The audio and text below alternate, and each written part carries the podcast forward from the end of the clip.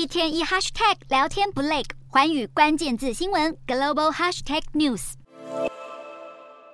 美国前总统川普近期接受福斯新闻专访时，将矛头指向台湾，指责台湾抢走美国生意。而这样的说法，或许代表着不少美国人的心声。台积电正在美国亚利桑那州凤凰城新建工厂，却遭到美国当地参与盖厂的蓝领劳工抱怨，表示台积电计划增派台湾劳工到美国建厂，是在侵害他们的工作权益。尽管台积电解释这些台湾劳工不会影响到美国当地一万两千名工人的生计，但还是难以打消他们的疑虑和怨言。然而，这并不是台积电当前面临的唯一挑战，因为还有对手紧追在后。三星电子想在半导体领域超越台积电的野心昭然若揭。南韩媒体报道，由于四纳米晶片的良率提升，三星将会和台积电分食特斯拉下一代全自动辅助驾驶的大单。另外，美国半导体大厂英特尔上个月也传出将分拆旗下晶圆代工事业，仿照台积电的营运模式，全力冲刺，希望可以弯道超车，稳居龙头的。台积电，可见台湾的护国神山眼前确实有不少虎视眈眈的竞争对手。